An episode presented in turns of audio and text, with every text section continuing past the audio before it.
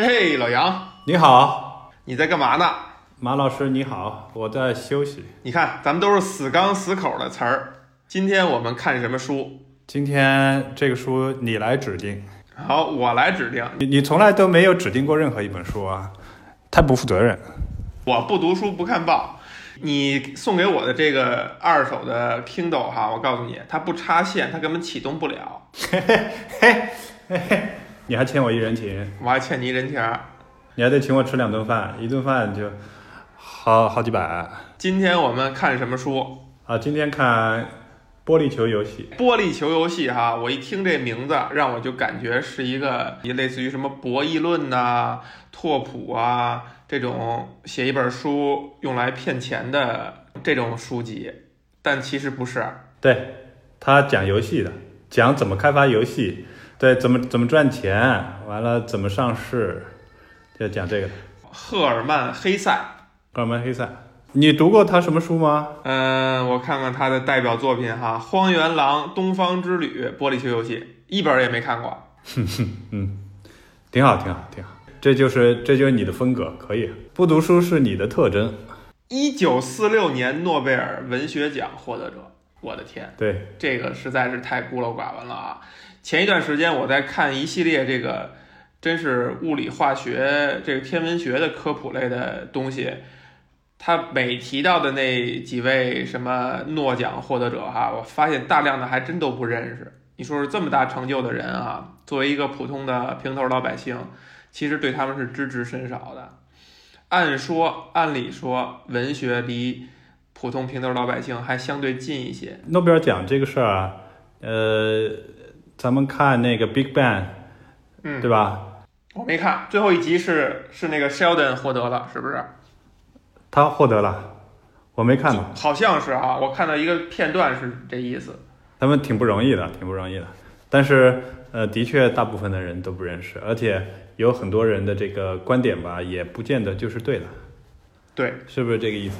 差不多，差不多，就是他可能获了诺奖以后，过几年就被另外一个诺奖给推翻了。前一阵子有诺贝尔奖获得者反复的预测这个疫情的走向，反复的错，就没有办法。呃，一会儿要结束，一会儿要结束。那他是不是应该把奖退回来啊？啊，不是，这是 这这是因为写新闻，这写新闻的人瞎写的吧？人家没准儿不不原话自己自己预测的，自己预测的啊，因为现实世界太复杂，没错，就不是一两个模型能够解释得了的，特别是那什么经济学家呀。行，回过头来说这本书啊。好，啊，这本书这本书是一本儿呃科幻小说，科幻小说？不是一本严肃文学。呃，严肃文学，科幻小说也是严肃文学，不是你在哪儿形成了这个错觉，说科幻小说不是严肃文学的？科幻小说，啊当我们提科幻小说的时候，我们通常会把它当做这个叫做类型文学，对不对？类型小说，什么叫类型文学？类型文学就是它限定在一个，就是它这个类型只针对的刺激人的某些这个心理啊、感官上的一种愉悦感，就是看这个类型的人，他是用呃同一个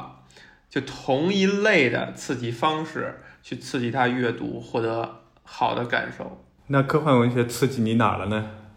科幻文学就是对未来的想象，就是对未来社会那刺它是刺激你上半身，它是刺激你下半身了。哎，这就不好说了嘛？有的人这个是靠它刺激下半身的嘛，对不对？什么他妈玩意儿？不是，你是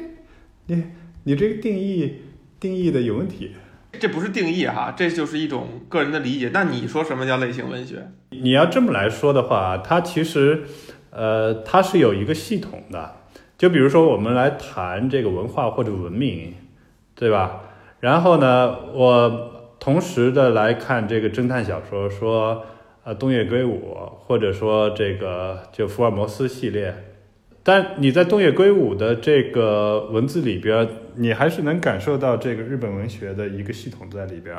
就是它的整个的那个文化氛围是有点像的，也有可能他描写的就是日本那个事儿啊。嗯，或者说是日本人他们是怎么想、怎么做事情的啊？就是这个是一个文化氛围的一个一个事儿，所以你说它是不是严格意义上一定是呃类型化的？这个我这个我说不准，反正我觉得类型文学不是一个特别好的一个概括的名词。那总而言之呢，这个玻璃球游戏为什么我把它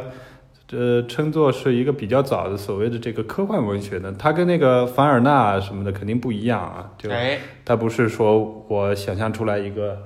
一个这个实体的世界，我进去，然后我去探索，然后我最后获得了一定的结果，不是这个样子。啊、他呢还是说有一点这个东方的色彩，就是他们西方人想象东方的色彩啊，他们想象的是一个精神世界，哎，啊，就是基本上说是在一个未来的世界里边儿，啊，玻璃球游戏呢是就这样的一个游戏，它是一个复杂的系统啊，它呢基本上融合了这个音乐呀，融合了数学呀，呃，可能还有一些其他的这个人类精神文化的方面形成的一个复杂的一个符号系统。那这个系统呢，融合了人类所有的知识和精神财富。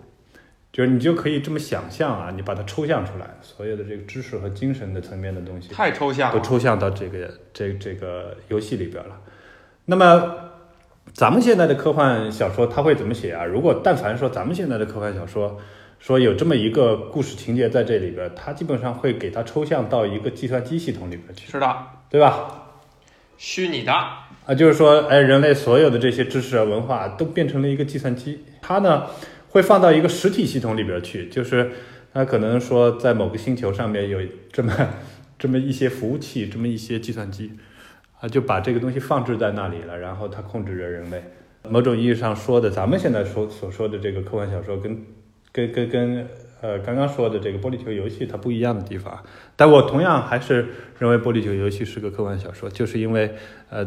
它讲的是这么一个未来世界的事情嗯，啊，但是呢它没有实体化，没有完完全全的实体化，这个是很有意思的啊。呃，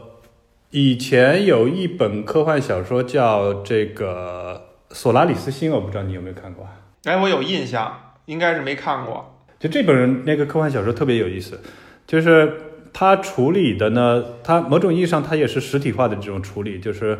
呃，它讲的是呃一群人到了一个星球，一个未知的星球，然后那个星球它是有一定意识的，它本身就是有一定的意识，然后呢，它能它能反馈人类的意识，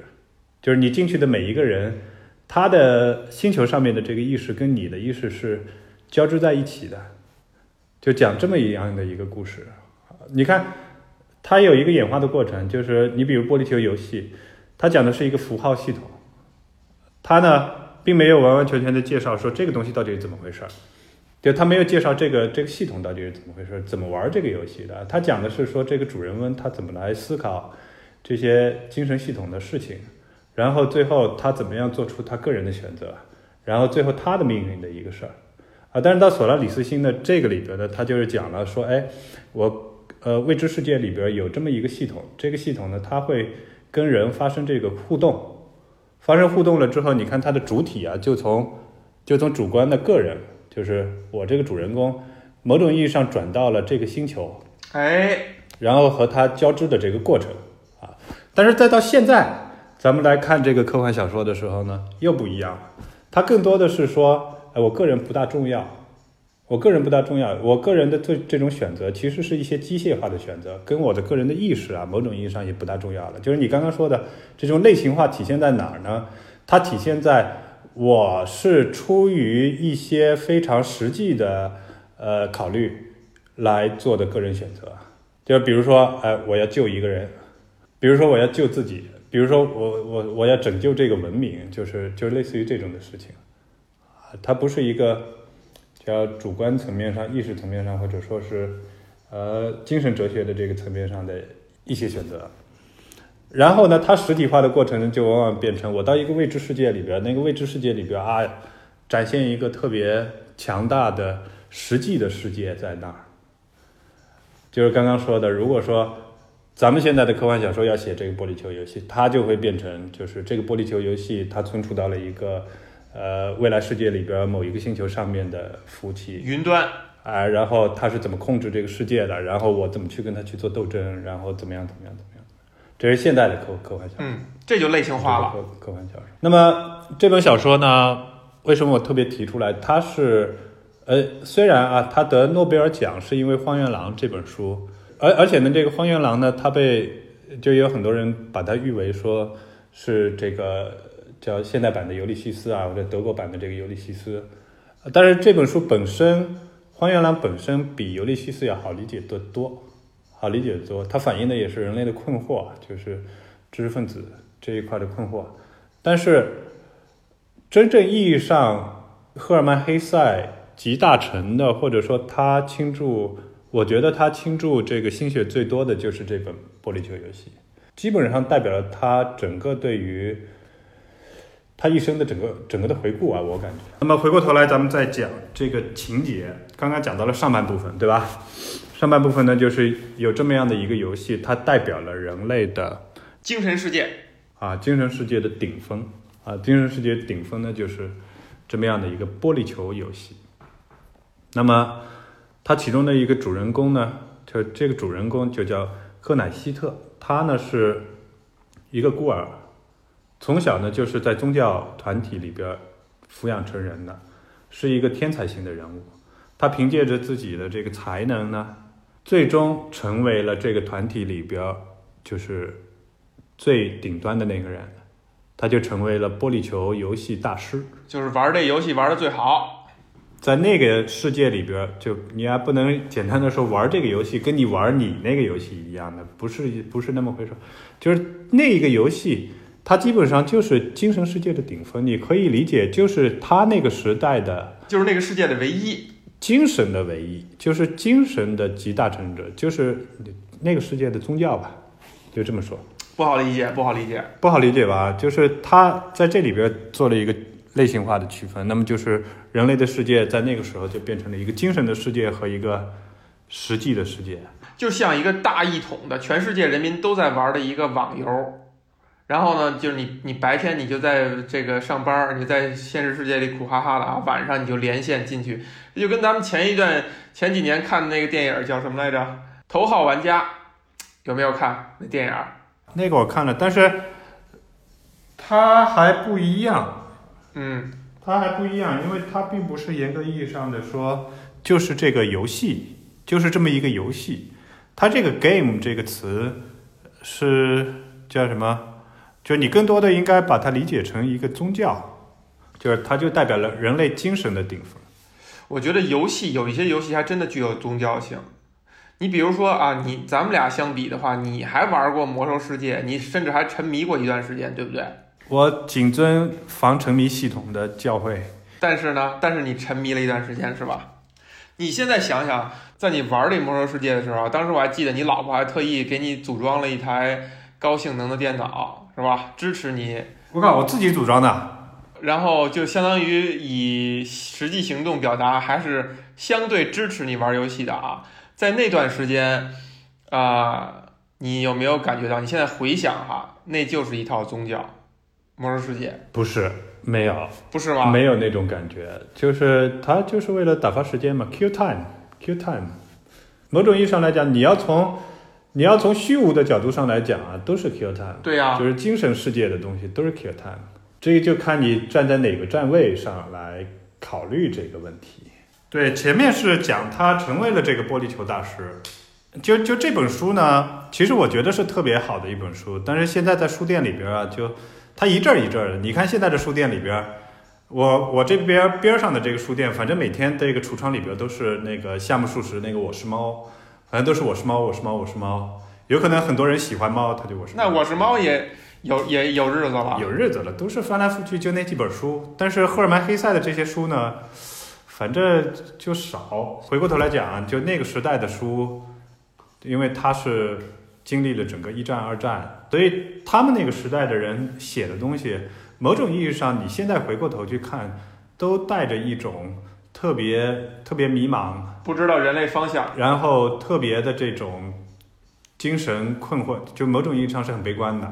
啊，你你去看海明威，对吧？虽然他是个硬汉，但最后他也给自己来了一枪。他有时代性在里边，他有时代性在里边。那回过头，呃，你你在看这个玻璃球游戏的下半部的时候，你就有所理解，就是这个人他在宗教团体里边不断上升，上升到了顶端，成为这个玻璃球大师了。但是随着他年龄的增长了之后呢，他逐渐觉得说，我的这个精神王国的事情，好像跟现实的民众是脱节的。啊，他没有办法去给民众去做出贡献，就是他觉得自己就生活在这个象牙塔里边，于是他就到了现实世界里边，他想什么呢？通过教育来改变整个的世界，所以他就给别人去去当这个家庭教师去了。嗨，给当家庭教师的时候，最后的结果就是一个特别黑塞的一个结果。他在一次这个带着这个孩子出去的过程当中，在游泳的时候去世了哎，溺水，啊，就游泳就淹死了，就突然之间就就就是偶然性结束了他的一生。这么这个干脆利落，干脆利落，就非常干脆利落的。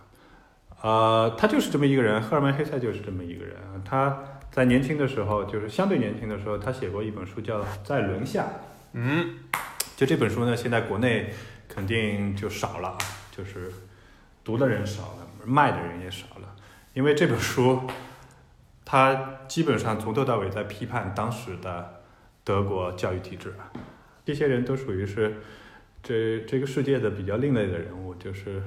他们的自我太强大了，所以就没有什么东西能够阻挡他们。啊、反正赫尔曼·黑塞的这本书，它的大致的情节是这样的，但是它写的很厚，而且呢里边有对于很多问题的这个探索。我也我是很多年之前读的了，最近没有读过什么小说，就反复的说的，都是以前的事。就是，但是这本小说给我的印象还是非常的深刻，因为赫尔曼·黑塞是，呃，某种意义上，我觉得德国作家里边最好理解的一个人。最好理解，对，跟东方的这个这个意识形态靠得比较近的这样的一个作家，他读老子、庄子、孔子，他他都读，然后他写了一本叫《悉达多》的书，其实就是乔达摩悉达多，就是那个佛陀，就是嗯，他怎么怎么怎么成佛的，完了之后经历了这个精神上的黑暗啊，经经历了精神上的挣扎啊，完了最后超脱的这样的故事，他就特别喜欢这种寓言性的故事。所以你觉得他写这个书，他最后他的目的是什么呢？他想表达的是什么呢？就是他那个时代的人，他们基本上想要表达的都是一种很荒谬的感觉，就是人生就这样，就是你的精神系统里边的这些事情，当然某种意义上你肯定，因为他们是知识分子，就你肯定是要结合着这个实际来的啊。但是你在实际的这个生活里边，你遭遇的是偶然性，你遭遇的不是不是你你向往的精神系统里边的那种永恒性。就这个本身是一个矛盾，你看他这个情节里边讲的是说，他都已经成为玻璃球游戏大师了，他反而觉得这个事情好像不太有意义啊，不不满足，对，然后又回到了这个现实世界，对吧？如果要是沿着你刚才说的，就是这些这个做文学、做艺术的人啊，做哲学的人啊，这个在精神世界上已经获得了极大的成就感和满足感，甚至呃一直源源不断的这个不懈的去探索。但是他在他书里边写的是说，我对这个精神世界不满足了，是不是把自己的这个一生的呃事业给反掉了？呃，也可以这么说啊，但是呢，你反过头来也不能这么说。这让我想到有一个哲学家叫维维特根斯坦，就是前几年有一本他的传记，我觉得写的挺好的，就是维特根斯坦的传记。他呢是当代特别著名的一个哲学家，啊、他写了几本书了之后，给哲学界造成了非常大的影响啊。然后他就觉得研究哲学没什么意思了，独孤求败，他就回他的那个老家去，呃，教书。先是做了一段时间的建筑，就是他盖了几个，他设计了几个房子，完了之后做了做了个建筑。他家里好像挺有钱的，呃，然后呢就去教书去了。但是他这个人也是很矛盾啊，他教书的时候呢，就是学还是很严厉的，反正学生说他什么的都有，也有说他教的不好的，但是基本的这个脉络是这样。当然他最后没有在游泳里边死掉，他他反正最后死的死的时候还写了一句这个墓志铭，他说叫 I I've had a wonderful life。就他觉得自己一生还是还是挺精彩的，对，就是他这他也是这么一个人，就是以前是研究哲学的，呃，他之前好像是跟着那个罗素去学哲学的，写了一本叫，呃，就先是研究那个逻辑学，然后后来呢又写了一本这个，就基本上在哲学界里边叫完成了这个哲学的语言学转向，完了，他的有一些书我还看过，还挺有意思的，到到他那个阶段去。研究这个哲学方面的问题，到他后面的这些哲学的著作里边，有很多其实是，其实是回到这个东方的一些表述了。东方的表述就是，嘿，东方的表述就是有神秘的东西，那些神秘的东西，反正你也说不清楚，那些就是神秘的东西，就类似于这种翻来覆去的说的这些话，对吧？就是《金刚经》里边说这个非法相非非法相，对吧？就是。你要这么说，克苏鲁讲的也是这个啊，克苏鲁讲的也是这个，有一些神秘的东西，神秘可怕的东西啊，人类不知道，但是一直在无限的去接近，嗯，不知道自己的这个深浅，是这样，是这样。你看，在在哲学里边，你看原来康德，他他们其实就翻来覆去的讲这些概念。你看原来康德就说说好，有一些东西是要靠信仰去解决的，不是靠我哲学去解决的。我这知识论系统里边。我我我不解决这些问题，我们只解决我们自己能解决的问题，对吧？这些知识的边界，呃，超过这些知识的边界的那些问题，交给信仰去，你自己去靠信仰去解决去，对吧？然后到后面呢，又有人说不行，我又要翻过头来再研究研究这个往外边跨一步到底是怎么回事儿。然后又到了这个维特根斯坦呢，他就说，哎，这是个语言的问题啊，好像是翻来覆去都是个语言的问题，就然后最后说有些东西是神秘的。那这哲学家们就低头了。哲学家们像你，你，你解释不了的东西交给信仰来解决，解释了交给科学来解决，有你哲学什么事儿？我就问问。这个，这个就是罗素说的，哲学就是去解决说现在为止还没有解决的问题的这么一个学问，就是大家都没有搞清楚，就总得有人去搞这个事儿。但是至于说能搞到什么样的程度，就再说。就是搞不出来就交给信仰，这个是一个说法嘛，要靠悟性啊，按。禅宗的说法就是你要靠悟，哎呀，靠这这这个我也这个我觉得是可能是最佳的解决方案哈，就是交还给人类的基因啊，那叫一命二运三风水四积阴德五读书六名七相八敬神九九交贵人十养神，可以吗？可以可以，所以说这个玻璃球游戏啊，这玻璃球游戏给了你什么启发？就是第一，赫尔曼黑塞是我特别喜欢的一个作家。就是从以前来讲，我也喜欢他，他基本上是属于就是跟东方离得比较近的这么一个作家，我是强烈推荐大家都去看看。如果说对于德国文学感兴趣啊，或者是对于那个时代的这个文学感兴趣的话，这个是一个很好的切入口，就是去读这个书也不累。有好多书吧，它读起来很累，因为它跟这个东方人的这个思维习惯啊，或者说是想法的不一样。但赫尔曼·黑塞呢，不是，他是一个。跟东方离得很近的这么样的一个一个作家，这本《玻璃球游戏》呢，就是他的集大成的一本书，就是他的基本上所有的这些思考啊，都是在这本书里边有体现的。他的之前的那些书呢，比如说《在轮下》，或者说《荒原狼》，或者说《悉达多》，都代表了他某一个时刻的思考。我的感觉是这样的，就是所以他是有比较强的这个指向性的。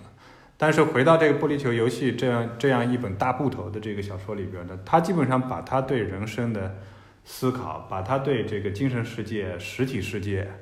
和人要做什么，然后最后人面对的是什么样的问题，命运的无常，就这些问题全都给表述出来了。而且不是咱们这么说啊，说一句话说无常两个字儿就行了，他是。有一些代入感在里边的，因为他很大的篇幅在那儿，就这些都在写他对于人生的思考，就是在这本书里边，全部都是这一块的结构，而且这些思考的内容呢，就基本上就是我刚刚说的，他把对于西方哲学和东方哲学的这些理解全都融入在里边了。所以这是他人生当中最重要的一本书。我觉得赫尔曼·黑塞，反正在某个时间点啊，就比如说也有周期，或者五年或者十年，他肯定还会再一次被人提起来。提起这个人，会因为什么？比如说社会什么风气转向啊，现在流行什么什么，流行丧，或者这段时间流行这个激进一点儿，这段时间流行佛，佛系啊，佛系的佛。他才会把这些相关的有这类思想的或者这类思想的代表性人物给炒作起来嘛，对吧？才可以卖书嘛。如果大家在炒想炒黑塞的话，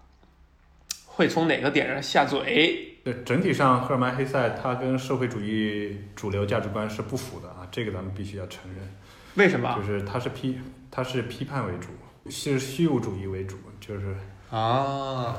悲观主义为主的一个。就体现迷茫的这么一个，是不是偏丧？你我不喜欢这个词，你们老是用这种词。我不喜欢用这种词，是现在大家喜欢用这种词，咱们就这就切换语言体系嘛。那你能不用吗？你你纯你纯洁一下语言系统，你别用行不行？也可以，也可以，那就是偏什么？偏悲观，偏消极，是吗？也没有消极吧？也不能也不能说是消极，就是消极这个事情看谁怎么看。哎。我觉得凡是在小说里边写游戏的都不消极，也不是它代表的是一种追求，当然追最终来讲，追求这个东西吧，你就知道精神层面的追求很没有终点的一种追求，它不像是说咱们就在那儿这个呃